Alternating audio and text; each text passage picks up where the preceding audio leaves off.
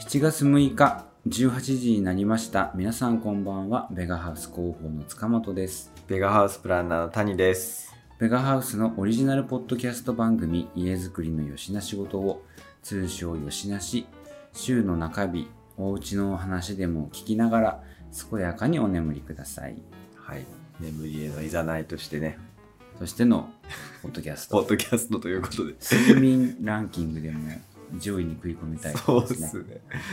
睡眠でリスナーズチョイスナンバーワン。なりたいね睡眠部門があれば いいですけど。睡眠部門があればね、はなんか我々のこのおしゃべりい。はい。まあ、基本的にまあお男性2人なのでしょうがないんですけど、うんうんあのカーオーディオで聞くときはめちゃめちゃ聞こえないって評判ですよ、そうですねう。んまあ、いいんですけど眠ってもらったら困るからねそうそうそうそう。ああ、車は危ないですもんね。車は危ないよ、まあ、渋滞にはまってる時とかならいいけど、はい。僕らの声がね、聞こえにくいから爆音にするらしいんですよ。そうそうラジオ聞く爆とき音。そう爆音にして聞くと急に我々がガーって笑う瞬間に音が割れるって かしそうかもそうそうそう。他の音楽聴き始めたらなんか爆音のままだから めっちゃでかい音音で音楽が流れるっていう苦情ももらいましたけど、なるほど。いろいろいただいてます。ねはい。そのでもそのどれもが解決できない。できないでどうしようもない。まあ車の中で聞くならイヤホン片耳とか、あーまあ、あんまり運転の支障のない形はい。で楽しんでいただきたいなと思ってこまめに音量を調整していただくか。うん、それがもう車では聞かないそうですね。眠られ眠ってしまっても困りますから困りますんでね。はい。はい、ということでちょっとずつお話を始めていきたいんですけど今週の私のテーマ、えー一つが佐藤店長と吉部さんがジブリの話をしてたね。うんうんうん。か「つれづれの湯に行ったよ」の話。あどっちがですか？続きですね。そうですね。で佐藤店長と吉部さんがジブリの話してたねがいい。興味ありますね。つれづれの湯の話が また2週できいない。いいよ。じゃあ、はい佐藤店長と吉部さんがジブリの話してたねの話をしましょうか、はいはオープニング。は今日が、えっと7月の3日？いうん。日曜日、はい。この後みんなでベガ行く。ベガ行く、はい。アフター定期訪問に行くんですけど、まあ、今日出勤するときにあそうだ今日収録日だったはい。あのチャポンってこう聞いてきたんですよ。おお素晴らしい。なんか最新回がジブリの話してるっていう噂だったんではい。しましたちょっとだけ。ちょっと聞いてきたんですよ。はい。そう。でチャポンと行こうっていうのは私たちが言うまでもないんですけど、はい。北欧暮らしの道具店さんがやっているはい。モンスターポッドキャスト。モンポ。モンポなんですけど、まはい。あそれを、えー谷さんはもうヘビーリスナーだそうですね。はい、急にね メジャーどこにはまったもんだなっていう話なんですけど。でそれでちょくちょく私も聞いているんですが。で今回がなんか、えー、と日々の暮らしの中でうん。召喚しているキャラクターがいますか、みたいな、はい。えー私はこうインスタントコーヒーを入れるときに細野さんを召喚して、はいはいあの片手を腰に当てながらふんふんみたいな感じで入れてますはい。みたいなお便りがあってそれに対して佐藤店長と吉部さんが答えるっていう回だったんですけど、なんか想像つきますよね。うん。まあ、谷さんはもうなんだろう自他ともに認めるジブリ好きとして有名なので、はい。谷さんは誰を召喚してるのかなっていうところをちょっとね、召喚ねうん。いやまあなんかねこう僕力をこう入れて作業しないといけない時とかうんうんうん、あのラピュタの。出た？あれでしょパズーのあれね。そうそうそうそうう。んを召喚してる細いはい。細い道とか通る時にあのパズルが力を込めるあの感じ。ああとそうそうそうそう、はい。なんか時間がない時うんにこう準備とかしてる時、うん。これもラピュタなんですけど、うん。パズーが捕まってドーラたちに。うんであのもう旅立たないといけない。うんうん。でドーラたちは出ようとしてるけど、うん。パズーもついていきたいと。ああはい。僕も連れて行ってくれと、そうそうそうそう。でドーラが、うん。じゃあもう連れて行こうかなと。シータのもうなんかこううまくいくかもしれないからっつって、40秒で用意しなっていう。40秒で支度しな。ってことですねあれね。ああれあれのドーラおばさんを召喚するの？そうそうそう UFO を召喚する。そうね、うんそうね。塚本さんラピュタラピュタなんだなと思って。佐藤店長も吉部さんもラピュタはもう100回そうですね。僕 3, 3桁いくかいかないかくらい見てるっていうはい話をして、はで大体がシータの話だったんですけど、はうーんあんまり私ラピュタ見てないんですよね、うん私がまあそういう40秒で支度しな系でいくと、はい。私はもう魔女の宅急便で、はニシンのパイを取りに行ったら焼けてなくいて、うん。ダメね。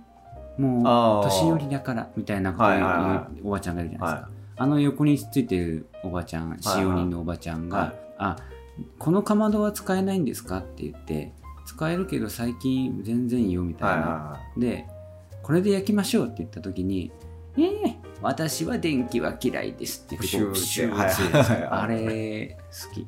あれ家電好きの塚本さんがそのセリフを。だからキャンプとかの時は私は電気は嫌いですなるほど紹なるほど。はいはいはい。はい吹くわけですよ。ああなるほど。紅の豚とかは？全然。23回しか見た覚えないわ。あそう。うん。あの飛ばない豚はただの豚だ。うんうんやるかやらんかみたいな自分のうん。こう決断うん。覚悟を迫られる時に飛ばない豚はただの豚だっつって。言うの？うん。飛んだ方がいいやろっていう、谷さん？うん、まあ言ってないかも。言ってないけど 頭の中にある。えーマルコが降りてきてはいはい。言うわけね、はああれはあるよ。耳を澄ませばでうん。のワンシーンなんですけど、はもうエンディングの方で、うん。誠司君と雫雫がうん。なんか朝焼けかなんか見てて、は二人でさ自転車こいで二人二血してさい。はで坂道のところは雫が置いて押したりなんかして、いうん。で高台に行って朝日を見ながら「雫なんかうん高校卒業したら結婚しよう」みたいなこと言うじゃないですか。で雫が「素敵私も今同じことを考えてたの」とか言うじゃないですか。うん。そのセリフはたまに引用しますよ。どこに引用するんや。なんかこう話しててう。んシンクロニシティが起こる時あるじゃないですか。同じはいはことを考えて、はい。その時に丸々言いますけどね。いまるま素る敵。私も同じことを考えてたのって丸々言いますけど、へーあそういうことですか、うんうん。なるほどね。なるほなどね。思いのほか谷さんが乗ってないんだけど、ジブリの話に。いやど何があったかなってよくよく考えるとね谷さん何何が好きなの？結局。ラピュタとラピュタ以外。ラピュタ以外。うん。魔女の宅急便も好きですし、うん。ん。あ千と千尋もハウルももののけも好きっすね。意外と若い世代の方だね。ああそうですね。えー、私はでももうトトロ、魔女宅、あトトロもそうだ。お前んちおっぱけ屋敷っていう。カンタねそうデニー言ったらカンタの方だな。カンタ えー、あれが、あ、なんかもう一個くらいあった気がするんだあのシーンで好きなのは。さつきが引っ越してきたばっかりの時に、うん。あのー朝うん。みんなでご飯食べる前にお弁当作ってるんですはいはいはい。でお弁当作ってて、うん赤いピンクなの伝部うんご飯にバーッとかけて。そうそうそうそうそう、で、えっとお弁当作った後、うん。朝食を食べてる時にあのお迎えが来てさうん。「さあつきちゃん」みたいな感じで。もう友達「できたの？はーい」そうそうそうそうそうであれでご飯をかっこみながら「みっちゃんっていうの」ってうん。いうところが好きです。好 きな理由がわからんわ。なんであそこがいい？いやなんかいいシーンだな。あまあだけどそうだね。うん。家づくりのよしな仕事をだったわ、そうそうこれ。家の話しそうです。ジブリの中に出てくる。ご飯食べて。ね暮らしのね、ワンシーンみたいな。えー、そういう意味で言ったら、五右衛門風呂もいいしな。あザバーンってする。あはとかね。はははははって言ってね。そうそうトタン屋根がさ、うんうん。バタバタバタバタってさ。怖くなる、ね、あそうそうそう。薪を取りってさうん。あのさつきが。うんで強風で、うんうん。もう遠いところに薪抱えて、うんえっと、45本ぐらいですかね、うんで1本落としちゃって、うん。こう足でバンって蹴って、うん家の方に戻ってくる。で薪置き場が家から遠いから大変なんですよ多分あれ。うん、なんであんな遠いとこに巻き置いてんだろうね。そう。だからまねうん、設計する時はやっぱ近場に置かないと 手間になっちゃうから。そんなことを考えて そうそうそう。そう。こりゃちょっと遠いなと思いながら。なんか誰誰だったかな？誰かが言ってた気がするんですけど、うん。しかもここで言ったかもしれないんですけど、宮崎駿はもう最初からずっと風を描いてるっていう話があって、あのシーンもそうじゃないですか、うん。見えないものがブワーって吹いて、本来目あの目には見えない風っていうものをどう表現するかっていうのをめっちゃ力入れてるって、あで風立ちぬもさあはああれはちょっと違うけど飛行機の話だから当然飛ぶためには風が必要で、みたいないう話をどっかで聞きましたけどね、え言ったかもしれないけど。ああ紅の豚もあのえっと飛行機の修理でうん。ピッコロ車でうん。こう直してみんなでなんか手伝ってもらうんですけど、うんうんあれが終わる時に見つかっちゃうんですよね、うん。追っ手に。うん。ここだっていうのが、うん。で囲まれてるんですけど、うん。もう強行して出発しようってなって、そこでエンジンをオンにしてでプロペラが回り始めてっていう感じなんですけど、工場の中でこうエンジンをスタートさせるもんだから、ん。もうバタバタバタっつって工場内のものがブワーッと風風で今思い出したのはそのシーンですね、ああなるトタンみたいなのがまたバタバタってなってそうそういうところがあるらしいですよ。紅の豚で印象的なのはあれだな、みんなでの食事。みんなでの食事？ポルコが、うん。あのー工場に飛行機持ってきて、うん。でなんかあのピッコロさんに頼むんですけど高くてここの話はなかったことにみたいな感じなんですけど、うん。ピオが「お願いやらして」みたいな感じでじゃあやるかみたいなところの、うん。えっと、一番最初にみんなで食事するんですよ。手伝いの人たちが来てたくさん、うん。でいとこのなんちゃらこれは姪っ子のなんとかみたいな感じでうん。えわかんないの？今全然さっぱり。お店の中？お店っていうかそう工場の中。工場の中、はい。でもうみんなでで女性だけしかいないんですよ。うん。男は出稼ぎに行っちまってなっつって、うんで女性がブワーッとたくさん親族かわかんないですけど4 5 0人ぐらい集まって、うん。みんなで飛行機を直すっていうスタートのシーンで。うん。で最初にまず食事を取ろうっていうことで、うん。なんかみんなでパスタを茹でてうん。あれミートソースですかね。うん。でワインみたいのがこうあって大テーブルうん。を34台ぐらいうん。あってみんなでこう並んで食事をするシーンが僕は好きです。あもりもり食べてビシバシ働こうみたいな。ピッコロさんはもうねお金が入ったからウキウハウハもんなんですよ。ーうん。まずピッコロさんって誰？やばい全然通じてなかった。今登場人物一人もわからなかったですけど 全然通じてなかったあーまあだけどそういうなんかにぎやにぎにぎしてるシーンもいいよね。そう、食事のシーンがねやっぱうん。面白いですよジブリは、ジブリはね、うん。ジブリじゃないけど早尾のあれだったらさあの、うん。あれがあるじゃん。ミートソーえっ、と違う。えっ、とミートボールパスタをはいはいはい。ルパンの。ああカリオストロね。カリオストロのシーンで、はい。ぐるんぐるんにパスタを巻いてガブって食べるシーン、はいはいはやっぱああいうのはあれ美味しそうですね。だし、うん。あれだ、まあっていうかあれだね。ハウル。違う。なんでよパスーのあああのトースバットグは魔法のカバンだねみたいな、はいはいはい。あれでしょうねはい。やっぱね、トーストに。目玉焼きと。もうみんなの憧れみんなの憧れ。やるとさして美味しくないっていう。思ったほどではないみたい だから絵がすごいんですよなね。目がすごい。あとはあれね。ハイジのチーズね。ああチーズパンね。はこう暖炉で炙ったチーズうん。溶けたところをんパンにぬるーんって乗せて食べるあれね。い。それは美味しいね。ああいうの早尾うまいよね。うまい。ずるいわ。食事のシーンがあのうまく描けてるとっていうか美味しそうだとすごいそのストーリー自体が生き生きして見えますよねなんか、うんうんうん。なんかねそういうのをね研究してるえ。人がいて、へええー福田理香さんっていうはい料料理研究家だったかな、うん。肩書きちょっと忘れたんですけど、はい。その人がねフード理論っていうのをあの提唱してて、うん。作品の中に食べ物が出た時に、うん。その食べ物がどう扱われるかとかどうその登場人物がどう扱うかによってそのキャラクターが分けられると。はで食事をちゃんと取る人は善人。で悪者は食事を取るシーンがないっていう。何？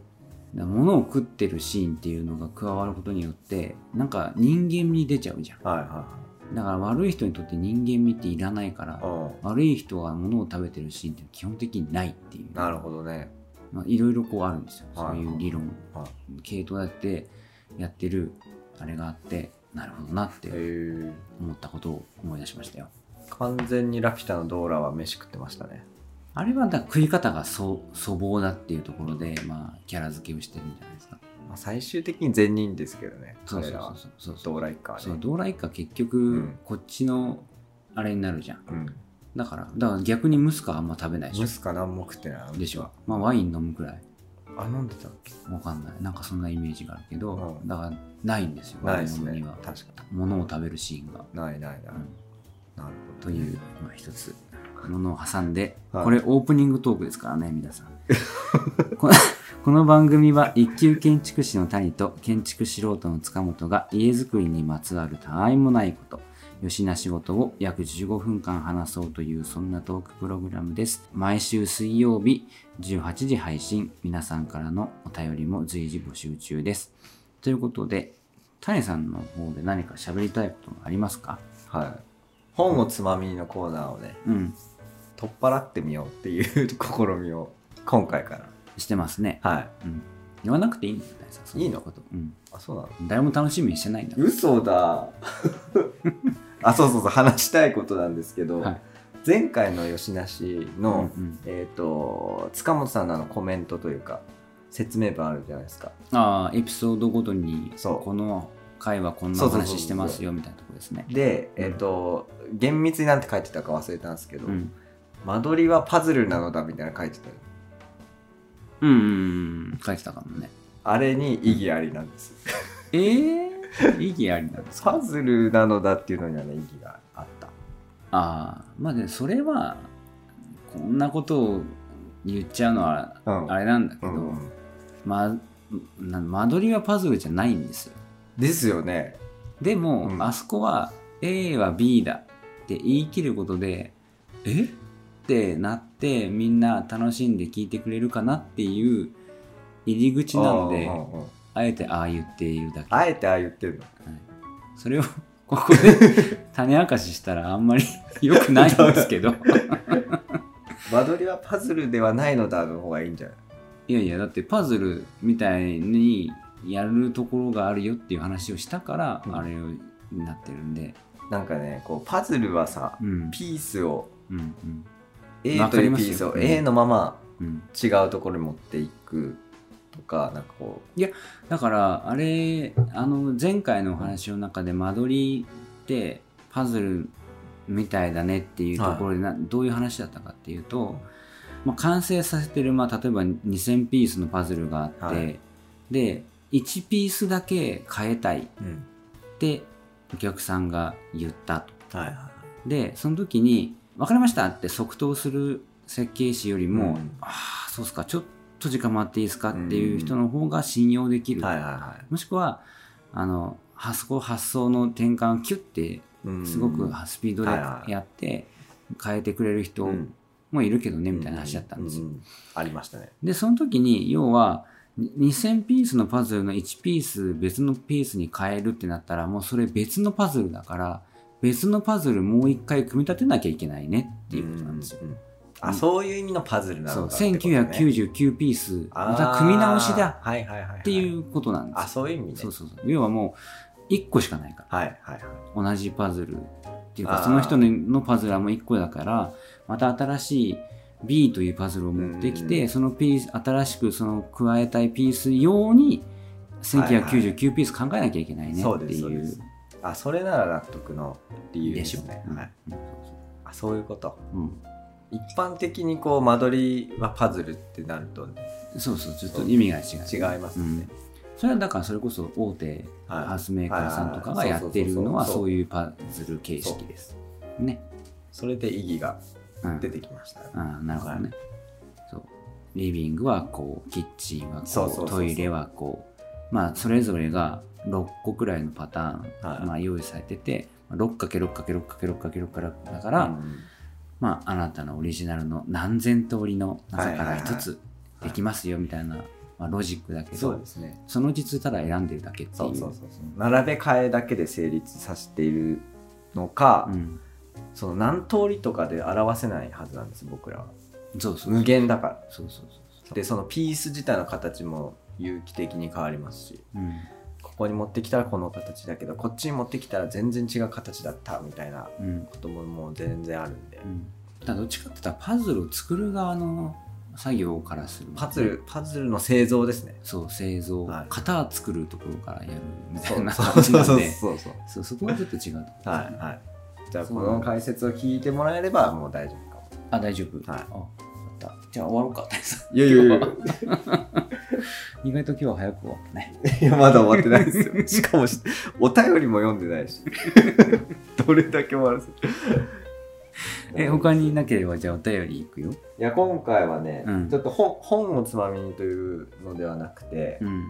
あの最近イフっていうメガハウスのグループ会社ではい。手がけた仲間の家っていうところにうん。一角に石蔵があるんですよ、うんうんで石蔵を自分がちょっと手がけさせてもらって設計で、それは何？階層になるんですかね？そうですね、うん。鹿児島の文化でよく石蔵立ってるんですけど、うん。それ100年以上前のうんうん。建物で、うん。それを生かして、うん。なんか新しい場を作るっていうテーマだったんですけど、はい。はい、改装です。うん。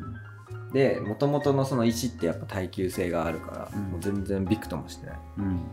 でも、えー、と木部ですとかが少し傷んでたり、えー、と階段がねすごい急なのがついてたりして、うんうん。でそれをあの新しく今は服を売る場所と、えーギャラリースペースうん。として転用するような改修をしてます。うんでそこがねあの工房さんっていううん。今インスタグラムとかでちょっと発信をされてますけど。工房、はい。光る？光るにすすきの棒っていう字があって。すすきの棒。草冠にあのなくなるって書く。って書いてはい、で光るその棒で工房、はい。工房。って読みます、うん。写真が見やすいのなんだろうね。インスタグラムか。公開されてるどうでしょうね、KOUBOU みたいな、あ。あそうなの。はインスタのアカウントがあるんですか？ありますね、うん。はい。じゃあそれで見れる。そうそれで見れる。はい。で、えっと、そこであまずね床が全面に貼ってあったんです。2階床が。うん。で2層の石蔵だったんですけど窓はねやっぱ石蔵なんでこう限られてる大きさが、うん。で絞られててで最初こうまだ解体というか回収する前は、うん。光が綺麗だなと思ってその光を生かすためにどうするかっていうのをテーマに考えてたんですうん。で、えー、と光を生かすために1階と2階にそれぞれ窓が3個ずつついててうん。で、え2階の床をね一部こう取り払ってうん。吹き抜けにしました、うん。でそうすると2階の窓からこう1階に光が落ちてくる。うんうんでだいぶ明るくなるんです。1階がね。そう。うん。でそういうのをしながらその吹き抜けに、えー、と螺旋階段を持ってきてます。うん。新しくうん。新設、うん。鉄骨の。うん。その昔ながらの石っていう素材は味わいがやっぱあるじゃないですか。うんで、えー、とそれに対してそういう螺旋階段とか、えー、と手すり吹き抜けになってるような手すりが必要なんですけど手すりの部分を、えー、と亜鉛ドブ漬けっていうね仕様の鉄骨でうん。仕上げてます。うん。イメージつきます？亜鉛ドブ漬けの、うん。つかない。つかい行きましたけどね。あ行きました、うん。シルバーの。うんでしたね。でちょっとこうなんだろう均一なシルバーじゃなくてなんかムラがあるんですよ。うん。そのドブ漬け亜鉛亜鉛は亜鉛ですよね。亜鉛メッキっていう。亜鉛メッキ、はいはい、ドブ漬けっていうのは何ですか？そのなんていうの鉄骨のパーツ自体をつけるんですよ。うん。液体に。うん。メッキの。うん。そこからザパッと出して。うなぎのタレつそうそうけるみたいなイそうメージでいいですかそうそう秘伝の壺秘伝の壺の中にこうザボッと入れて。ザボッと入れてまた焼くみたいなあの感じね。で銀色になるんですけど、うん。でそれでなんかねこう石蔵の素材昔ながらのものと新しいその鉄骨うん。っていう新旧をね対比させようと思って。うん。でそんな、えっと、いつもよく僕二項対立っていう話するじゃないですか、うん。でそれを物質的にこう具現化してますうん。うん。新しい古い。あが目に見えるような素材の構成の仕方をしてる。あ同居させている。そうです、ん。でそうすることで空間のねこう幅が広くなる。うん。例えば、うん。昔のものにじゃあこ古民家の梁を持ってきましたとかうん古民家の木材で作りましたってなると、うん。古い古いになっちゃうんですよ。うんうんでそうすると空間がもうのぺっとしてしまう。うん。だからそうではなくて新しいものをこうキリッと入れ込むことでうん。スパイスになる、うん。そう。そう。や。ばいっていうのをやってます。うん。であとは、えっと、石って硬い石重たいイメージあるじゃないですか。でそれに対して新しくこう照明器具を設置してるんですけど、うん。インゴ・マウラーっていうデザイナーの照明をはいはい。入れてるんです、うん。メインの吹き抜けのところにでそれはなんかこうもともとプロダクトとしてメモ用紙をねなんか照明の周りにこうクリップでうん。無数に留めてでそれがシェードになるとうん。いうようなものだったんですけど、それをちょっとこうアレンジして、うん。えっと、和紙作家の早水さんっていう方がうん。いらっしゃいます。手すきペーパーワーク手すきペーパーワークスの。早水さんですね。はい。あのショーホームの前にも入っていただいていはい。る早水さんうん。に来てもらってうんで和紙をね3種類ぐらい選んだんですけど、まあ、け結果1種類1種類2種類ぐらいうん。しか使ってないですけど、えっと手すきの和紙をいろんなサイサイズに切ってもらって現場で。うん。で水でこうちょんちょんちょんってやりながらふやかして手で裂くみたいなうん。切り方をして、えっと照明にうん。配してるんです。はい。それもうん。何の二項対立だと思いますか？え？二項対立はいはい。何かの相反するものをねこう合わせるっていうことをしてるんですよ。へえなんだろうめんどくさいな。クイズ形式え？なんだだから話うん。硬いと柔らかいなんですよそれは紙なんで。どれ？石蔵の石って話ですか？石石とそう。ん大体石と対比させてる、で和紙のその柔らかさと軽さ。うんっていうのを合わせることでなんかこう空間としての幅を持たせるメモ用紙でもよかったんじゃないメモ用紙はねなんか面白くなかった。えこれ谷さん、うん。何の話？その工房のご紹介をしてる？そうですそうです。工房の紹介空間の紹介。ずーっとなんか工房のなんそうか、うん。そうなんですご紹介ねただの。ただのご紹介です。なんか話がどうなんか何やったかだけの話だから。そうそうそう。うーんと思ってたけど。ご紹介ね。そう。建築はさそういう風になんか素材の取り合わせみたいなのが大事だと思ってるんですよ。うん。で一辺倒になってしまうとなんか奥行き感がないというか。うん。まあそれはそうかもですね。う。ん。それの振り幅が大きい方がさ気持ちいい空間になるんですよねだからしつらえインテリアとかもなんかこうこの場所にこれを置いたらいいなっていうのがなんとなく感覚としてあって。うん。で硬いものの近くに柔らかいものを置くとかうん。あっちに柔らかいものがあるからこっちに硬いものを置こうとかうん。あっちにこうマットなのがあるからこっちにちょっとこうガラスのものを置こうかなみたいな。のとか、そういうかバランスがあって、うん。でなんかねそういう観点でこうインテリアを考えられるとすごく空間として居心地よくなるんじゃないかなっていうのを思ってますうー。んまあそうねうん。物質としての柔らかさもあるし、はい。形としてのうん。向き勇気みたいなのがあるもんね、はい。そういうのバランスを見ながらってことですか、そうですね。うん、難しいよねなんかそれって、まあそれこそだから夫婦とか共同生活者がいるとバランス取れるのかもしれないですけど、うん。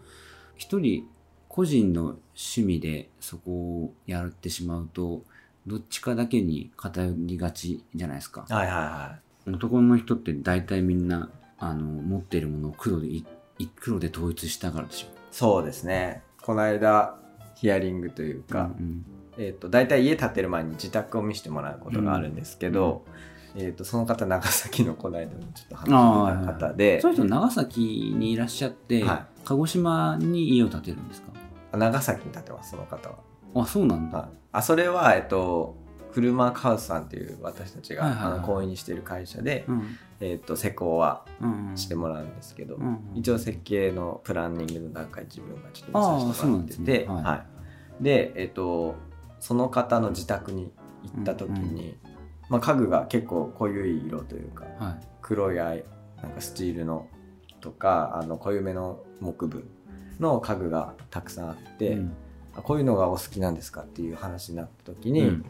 えー、とそのご主人が単身で暮らしてる時にそれを集めたんだよと奥さんが。うーん。なるほどね。だかはい。ら必ずしもこの系統ではないですみたいな感じで。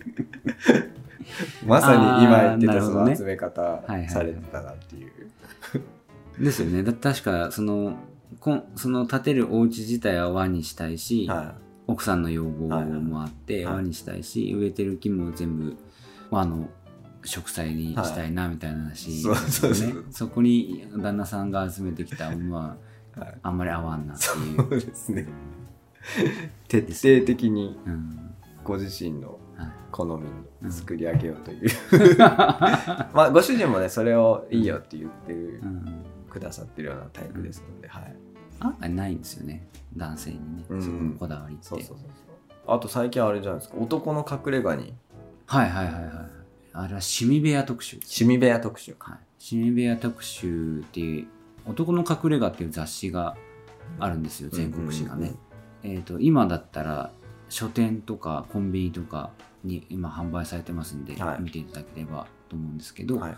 そこに、えー、と私たちのおせっさんのお家が見開きでうんうん。掲載させていただいております、はい。えっ、とねこれはねレコードとか、まあ、音楽にすごく増資の深いおせっさんのお家で、1920年代から今に至るまでのレコードがずらっとあってでその音楽から派生するカルチャはい。ーも大好きはなんですよ。い。おう結局音楽ってその楽器と歌う人がいれば成り立つものではなくて、うん。それに付随してファッションとか車のデザインとか、はいはいその辺が全部結びついてくるんですよね、うん。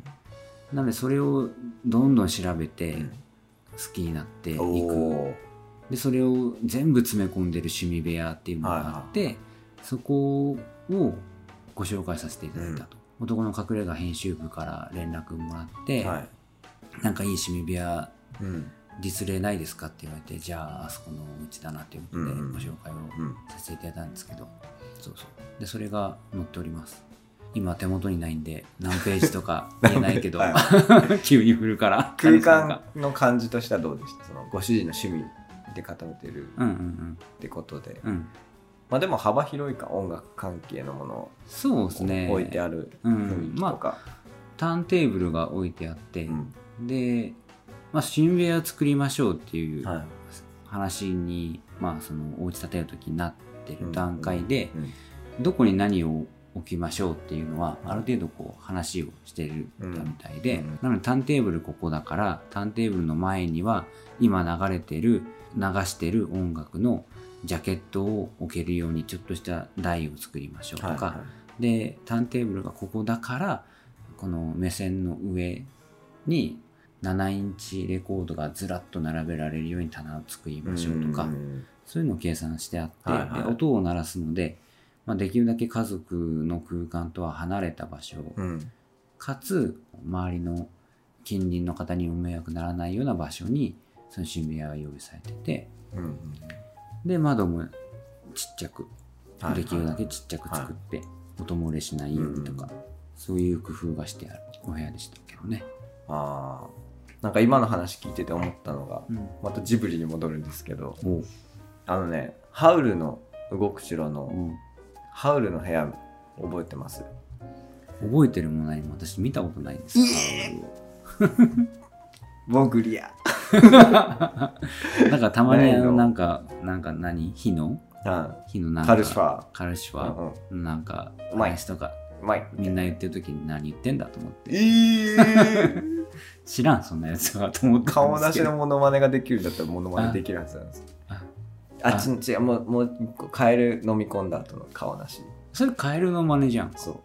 えあっちはできないよ私。えできないっけ？うん大泉洋でしょ？うん。うんできないで。きないえ？してなかった？してないしてたっけ？ちょっとやってみてください。えーセリフがセリフが思い出せないな。食い物持ってこいみたいななんかいいから食い物持ってこいみたいなやつでしょ。もうもうできてるじゃん。できてんのこれ。めちゃめちゃクオリティ低い。よモノマネだけど。クオリティ低いですね。パズーはうまかった確かに。パズーうまかったんかな？それタイさんだけだよパズ僕パズーの声聞聞いたらパズーの声聞くことなかったですけど。ー、なんだあ違う塚本さんの声聞いたらパズーが浮かぶようになった。えーあのモノマネ聞いてから。いや本当におばちゃん肉団子2つね。ってそうそう。そうおっちゃんだから。だからおっちゃんか。それはクオリティ高いっていうあそう。かなんか似てると思う。嘘だ、う全然言われたことない。したことないしえ？あんまり。なかったの？私がレパートリーに入れてるのはうん。ニャンチュあにゃんちゅうね。ニャンチュめっちゃうまい。ああうまそう。うん、あとひよきさんね。ん？ひよきさん。ひよきさん？うちの会社えの？あのでかいひよきさん。100キロいきそうな、はいもう言ってるかもしれない。うんひよきさんのものまねこの2つだけ私のレパートリーとして 入れてんの。ニッチやな。うんニャンチュめっちゃうまい。あにゃんちゅううまそうやってみますにゃんちゅうやりたそうだもんねなんかで できるかな一発で。お姉さん！あーできなかった。あいや似てる。あーできなかった。似てる似てる似てるニャンチュだよ。お姉さんっていうね。ちょっとね今日あれなんです酒焼け気味なんで。声がちょっと違いますけど。まあまあちょっとい。や本気のニャンチュはもっと似てるから。また今度ね披露しますんで。またあ召喚で思い出したわと。まだ？何？何？あのねあの、うん。なんかやんないといけない時に一丁やってみっかってあのああそうそう。タイさん孫は、うん、悟空ね。うん。そうそう悟空の話しないなと思って召喚で言えば悟空の一丁やってみっかってよく言うよね。そう。ごん？タイさんドラゴンボール本当に見てんの？見てたと思うけど、カラオケに行けば必ずチャラヘッチャラを歌うでおなじみのはいタイさんですけど、はスパーキングまでちゃんと言うって影山いうねそうタイさんですけどしばらく聞いてないですね。そうですね。うん。年一回行くかどうかっていうか、ねのカラオケのがカラオケ自体がねもうコロナで行けなくなっちゃってるんではい。聞けてないわ、うん。それは。いやきまあそんなに熱心ではないから。そうそう。で一丁やってみっかってさうん。鹿児島弁でうん「なんとかが」って言うじゃないですか。うん。なんとかが「行くが」みたいな。うん。で一丁やってみっかってあの聞き間違えると「やってみっか」って聞こえるんじゃないかなと思って、うんうんちょっとこう鹿児島だと使いづらいなっていう部分あります。ああ勝手に思ってるんですね。そうそうそうそう。キーやってみっかやってみっかって。大体一緒だし意味。一緒だからいいのか。聞き間違えだってあいいの？いいよ別に。あ構わんあそう。やってみっかそれはないそうそう。でしょ。そうん。まあそんなことですかね、はい。だからハウルの部屋の話から飛んでしまったんですけど、うん、いいっすか？え嘘。え？もういいの？だえからそのハウルの部屋は、うん。なんかねおまじないがいっぱい置いてあってうん。その魔法使いだから。うん。でそこに掃除婦でソフィーっていう人がねうん。手伝いに、手伝いじゃないけどその城の中入ってきて、うん。で掃除をするんですよ。うん。でその部屋にあるものの配置とか変えちゃう掃除で。うんでそうするとハウルに自分にかけてたこう魔法がなんか変わっちゃって髪の毛の色が変わるわけですよ。でなんでってあの、うん。キムタクの方、そうそうそう、うん。はい、どうぞ。キムタクの方で。す 二人いるじゃん女の子と。それがソフキムタクの方。ィー女の子がソフィー。ああ女の子はソフィー、うん。えーはい、そこからってやばいですね。だって見てないん。だ よしょうがないじゃそうんだからおまじないにこう置く場所にねうん。ちゃんとルールがあって、うんうん。それ通りになってないとこうなんか崩れてしまうっていう、えだからインテリアもなんかその配置のバランスとかでちゃんと世界を作っていこうねっていう。ー、えー、それってもしかしてさあれってこと？ハウル自体は本当はハウルじゃないってこと？いやハウルですよ。えーだってそれおまじないであの格好になってるあそう髪の毛とかは自由に変えれるみたいだから本当はあんなイケメンじゃないみたいな話ですか？もしかして。いや顔はね子供の頃からイケメンだってあそう。うん。つまんない。つまんなくねえはい。っていうねそんな感じでいいですか？そうそろそろうん。そろそろメールに行きたいなとはい思うんですけど。じゃあ今日のメールはいはいお読みさせていただきます、はい。えーもう常連さんと言っていいでしょう、はい。ゴールゴールドリスナゴーと吉野。吉野と言っていいでしょう。鈴木さんからいただきました、愛知県の鈴木さんです。はい最近家づくりでいろいろ決断しないといけないことが多くてなんだか怖くなってきました。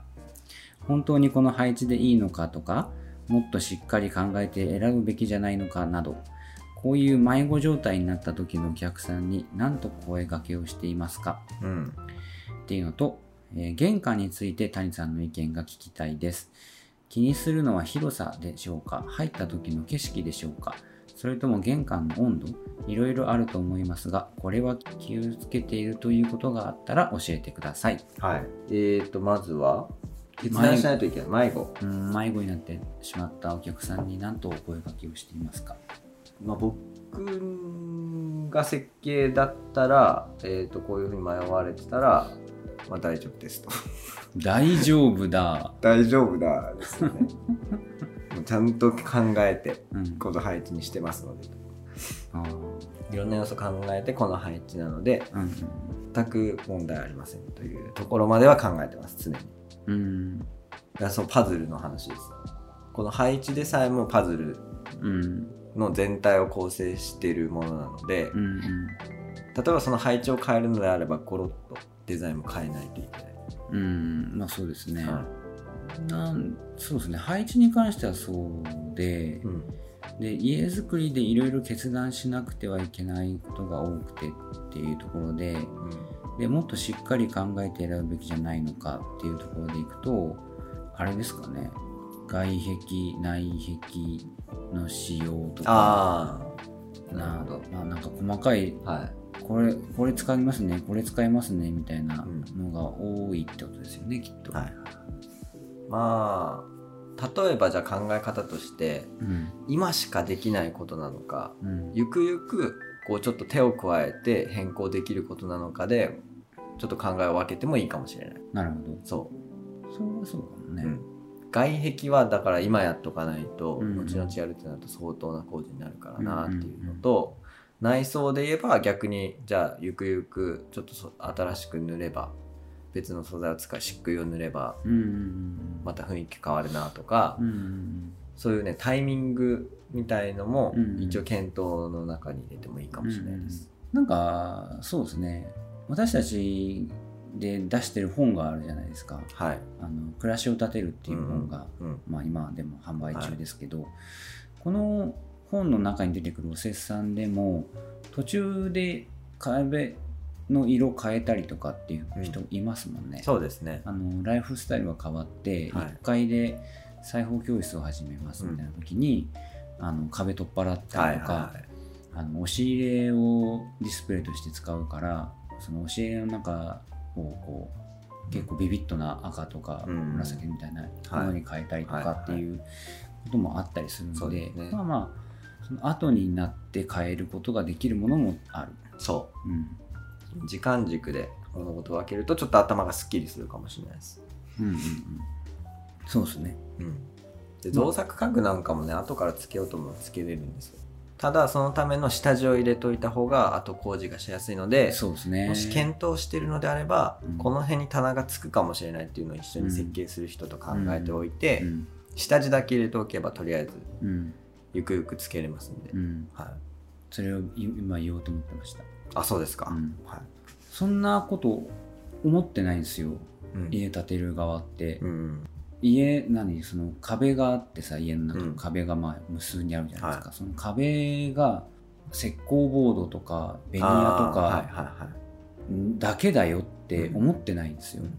なんか入ってるのやろうと思っているから、何かそこにネジ入れて、うん何か引っ掛けたいとかっていう時は下地材がいりますよって思ってないから、は立ててからあらここ何も入ってないから、うん。釘ねじねじできないとか は結構ああるんで、うん。そこはちゃんとやってた方がいいかもしれませんいね。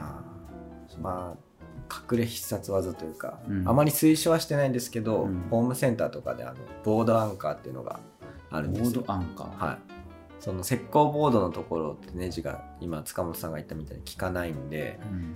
えっとボードアンカーっていうのをね先に打ち込んでうん。でそこにネジを入れることでこうギュッとボ石膏ボードを挟んでくれるパーツがあるんですよ。うん。でそれをかませれば、えっと一応ビスはビスというかネジは効く。ただねまあ耐久性があるかっていうとそこまでうん。信頼度は高くないので、ん。おすすめはそこまでしてないですけど、いざとなったらそういうのもなくはないよっていう感じ、なるほはいど。そうそう。だから僕のうちの天井、玄関開けて、はい、で、玄関開けたら壁があるんですけど、うんその壁に大きい布をかけてタペストリー。タペストリーなのかなあれは。第1話の。第1話だったっけ？ううん。んそれ 懐かしい。それを天井から下げてるんですけど、うん。天井石膏ボードなんではいはいはい。正直年1くらいで落ちてきますね。ボシャン！あまた落ちてきた。あら すっごいちっちゃいネジで留めてるからしかな。いあね目立たないようにすると電池自体も短いですもんね。うん。であと1個。玄関について、はいはい。さんの意見が聞きたいです。うん。えっとね必ずしてるのはとにかく明かり取りというか、うん。どうやってこう自然光でも、うんあのー暗くならないようにするかっていうことは考えてますね。うんうん。玄関の扉の横にうん。ガラスをはめ込んで、うん。そこから光を入れるとか。うん。わかりますか？扉の横に細いうん3 0センチ幅とかうんうん4 0センチ幅ぐらいのうん。ガラスをスッと入れて、うんうん。から光を入れるとか、ちょうど今公開中のショーホーム全部あそうはですねそんな感じですね、はいはい。横にガラスの場所があって。うん。あとは、えっと、例えばそのガラスさえも取れない時は室内側の玄関を仕切る建具扉をうんうん引き戸なが多いんですけどそれをアクリルとかガラスにして、うんうんまあ光が入ってくるように玄関のスペースに。うんっていうことは気をつけますね、室内側から明かりが入ってくるそうそうそう。ねどっちかからはやっぱ入れたいです。でこれを公開する6 7月6日時点で公開されてるか微妙なラインなんですけどうん新しく YouTube がもうすぐ今準備中ではい。動画をね、うん。こう公開する準備してるんですけど、うんそこのうちは2階リビングうん。で1階がどうしても暗くなりがちっていうところで、まあ、玄関も1階ですもちろんね、だそこは、えっと玄関開けてなんだろう土間スペースみたいなところにはい。地窓をつけて、うん。地面と同じ高さのちの低い窓ね。はい。をつけて明かりを入れてるのと、ね。あとは2階の、えー、と2階まで吹き抜き部分があって、うん。天窓から落ちてくる明かりを入れてるっていうはいはいはいパターンでしたね。結構その2階リビングにしては1階がすごく明るいそうねあとそこの工夫としては階段を鉄骨状で、まあ、スリットというか、うんうん。塞がないことでん。そのいろんな天窓からの光とか、うんうん。玄関に階段がついてるんですけどね。その階段から光が抜けてくるような仕組み。になってると、だからその明るさっていうのは結構大事にしてますね、うんうんうん。あとは天井高。天井だ玄関に入ったとこ割と低くするのが気持ちいいなと思っていてまあ高いのも気持ちいい時あるんですけど、うん低くすることもよくあって、うん。で本当に床から 1m90 センチとか 1m あ 2m10 センチとかうん。まで抑えておいて、まあ、玄関ではこう低いところ入っていくんですよ。うんうん。でそこからだいたい玄関からリビングとかダイニングのあの居室に行くことが多いのでそこでこうポンと天井を上げてあげる。うん。っていう、えっと、1回玄関でギュッと天井を絞るうん。ことで、まあ、心の心理的にはさこう狭いじゃないですけど、うん。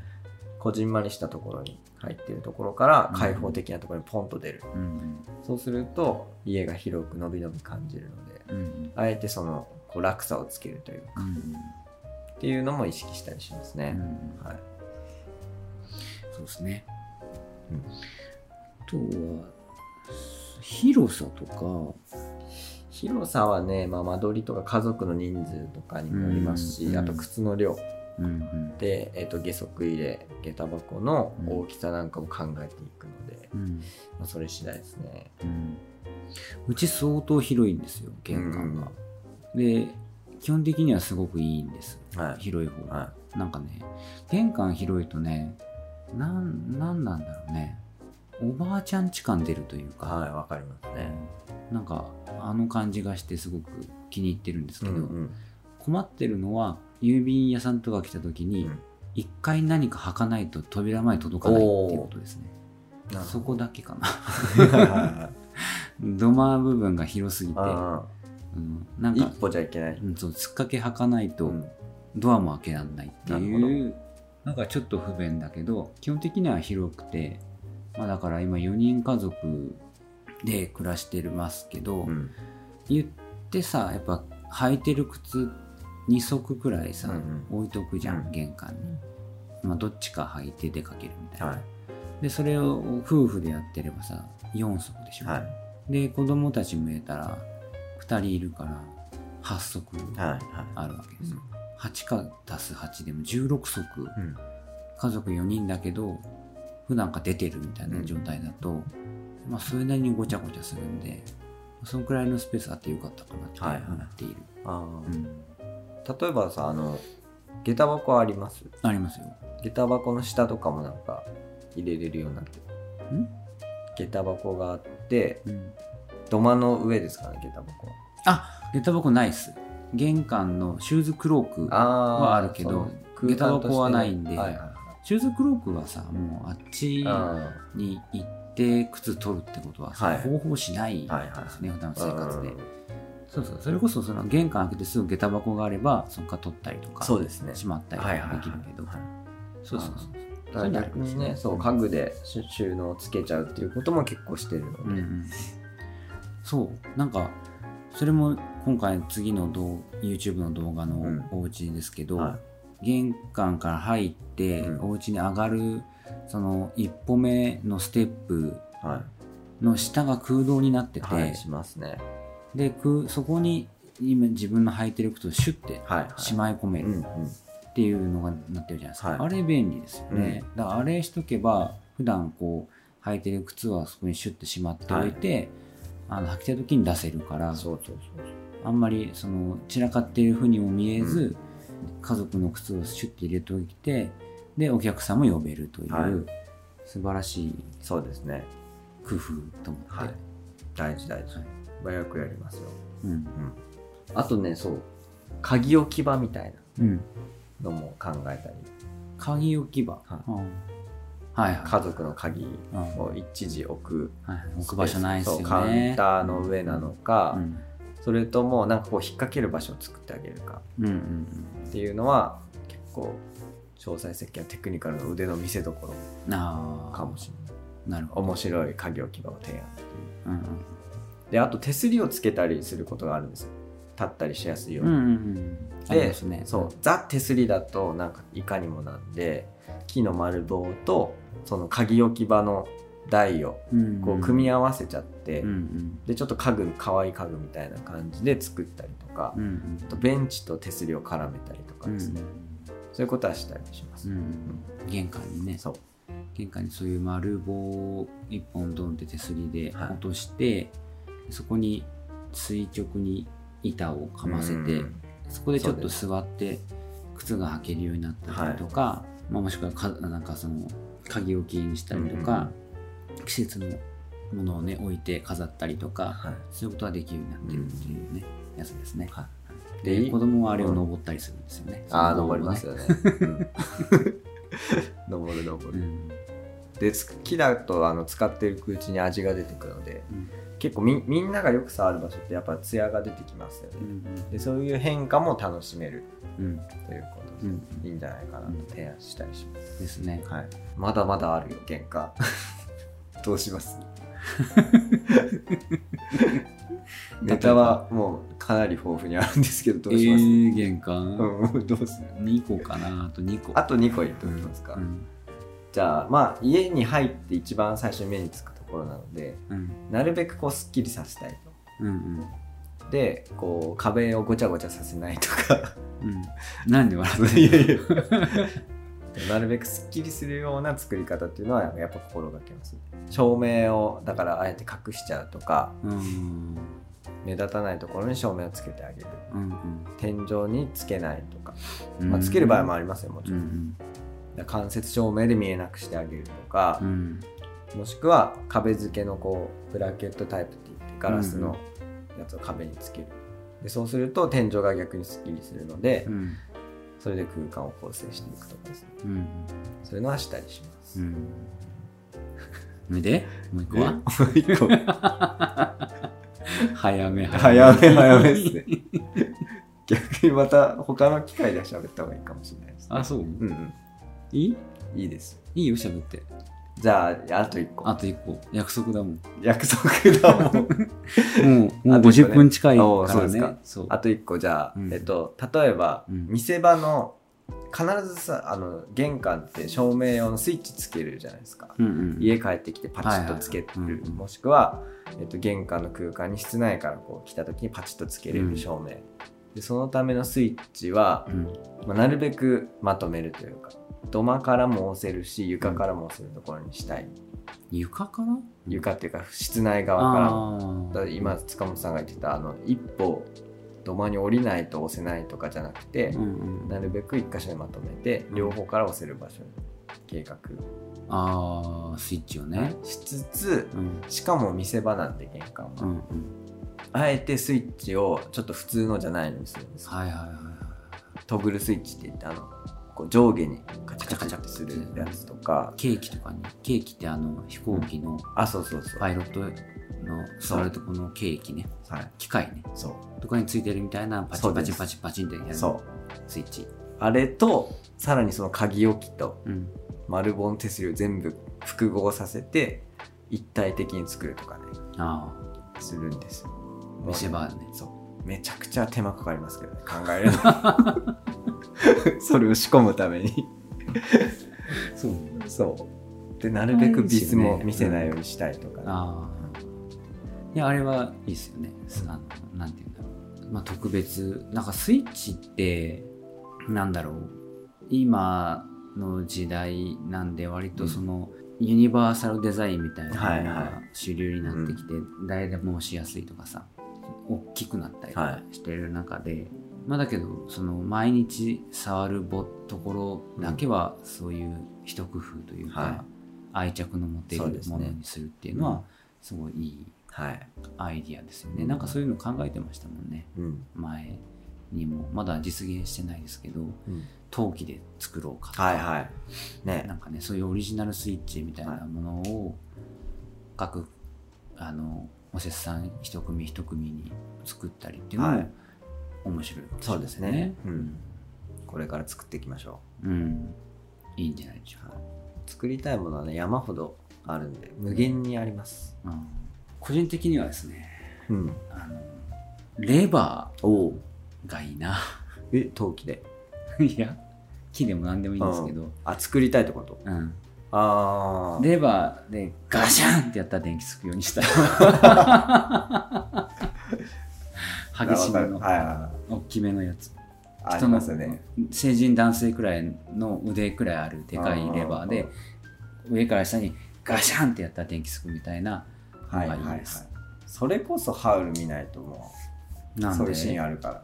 それ別にハウルじゃなくてもうすでにイメージついてる。いや見てくださいハウル。えー、やだ。いや一回借りたんだよはい。はい。ツタヤで、はい。そしたらさあのし DVD の版がさ、うん。もう傷ついててさ。あ前言ってたよ、うん。状況だ、うん。最初のあの魔女が来るじゃん、はい。女の人の。荒地の魔女が来ますね、うん。でブワーって取っておばあちゃんになるじゃん、うんあのくらいでもうぶっバッタッタッみたいな感じなのよ。もうだから見ない。で？もう失った機会を。あとはもう金曜ロードショー待つしかない。あら。えやってないのまだ？お今度。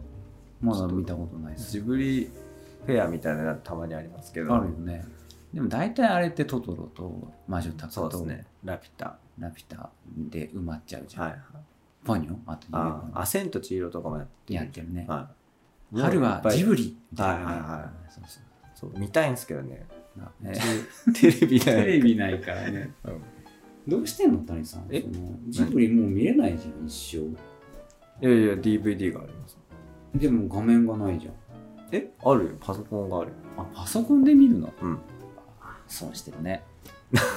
でや。大きい画面で見てよ。違う、だってあの、あれ iMac の？iMac って言ったって、だって言っても32インチとかじゃん。あ、それ以上の画面でってこと？もちろんですよ。うんプロジェクターか、谷さんかな。あ、そのうち、プロジェクターをね、うんはい。使うかも。大きい画面で見るそうと。早尾が泣いてますよ。そんなそうですかちっちゃい画面で。そっか。泣いてます。悲しんでる。感じだって早尾はね、だって、その繰り返しみんなって言ってますから、なんで？ジブリを。なんで？え？バーチャルのものをそんな見ても困るぞって言って、バーチャル？そう、アニメだから。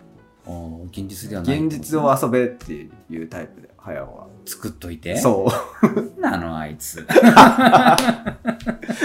虫目とアニメで言ってたもん。あ、そうなの、うんえー、何回も見るもんじゃないぞっつって。そうなの？厳しいね。子供に何回も見せるもんじゃないっつって。嘘だ。いや、でも見ていいと思いますよ。あそこから得るものはね、多々あるから。うんうんうんまあ、L っていうか、なんていうかね。うん。不思議と見るよね。不思議と見ますよ。2歳とかで、なんなら1歳とかで結構もう、来たーって見てたよ。え弟とか。すごいですね。うん。分かってんのかなみたいなあ、でもわかんのかもね。うん。あのね、よく言われるけど、その、重力に逆らって動くのね。ジブリのキャラクター。特にちっちゃい子とかはさ、はこう、アニメーションがただ歩くとかのシーンでも、ん。こうちょっとこう頭の位置が上下してるとかうんうんうんさつきとメイがさ初めてお家に来てさあわわわわわって庭を駆け回るじゃないですか、はいあの時すっごい頭がめっちゃ上下するんですよ、うんうん。でぐ反転したりとかさ、はいはああいうその重力に逆らって動きっていうところでこう弾む感じとか、うん生命力みたいなのを表現してる、いはい。おー。でそれにやっぱこう目を取られるとかさ、はいはそういうのがあるって話をどっかで聞きました、い。すごい。うん、どっかで聞いた話だからね何にもこの真ソーソースがね 定かではないんですけど、はいはい。はい。なるほど。はい。今回ね、ジブリ、ずっと最初から最後まで通ってましたね。はい。あやめよう。え？さそろそろやめようか。そうですか。はい。今日も喋りすぎてしまいました。いいじゃないの。たまにはそんな日も。1週間に1回あるんだよ。たまにって。というところで、はい。今回はここまでにします番組の感想や質問、取り上げてほしいテーマ、家づくりのお悩みなどお便りを募集中です。メールアドレス、よしなし01 gmail.com、yoshinashi01 gmail.com までどしどしお寄せください。はい紙のお便りは鹿児島県鹿児島市石谷町3624-9ベガハウスまでお願いしますツイッターも随時更新していますので今日お話に出たような玄関周りの工夫とか、うん。まあそういうのを紹介していきますのでぜひぜひご覧ください。そうですね、なんかこうポイント絞っていただくと結構その場所その場所で工夫なんかあるんで。ああそうね。ここの工夫が聞きたいんですけど、うん。みたいなお便りいただけると。はい。でそこについて谷がしゃべるよということですそうね。はい。はいこの番組はアンカー、Spotify、Google Podcast、Apple Podcast の4カ所にて配信中です。使いやすいプラットフォームでお聞きください。はい今週のお知らせごとお願いしますえっ、と、7月の4日から10日までが家づくり相談会ということで、えーオンラインでもオフラインでもはい行っているマンツーマンそうですね。セミナーですはいね。もう何でも悩み事相談していただければ。はい、はい。お願いします。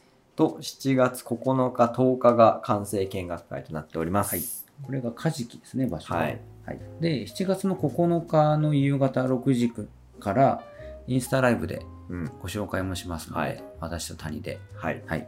久々のライブだね。そうですね。え、何何？何？とうとうって。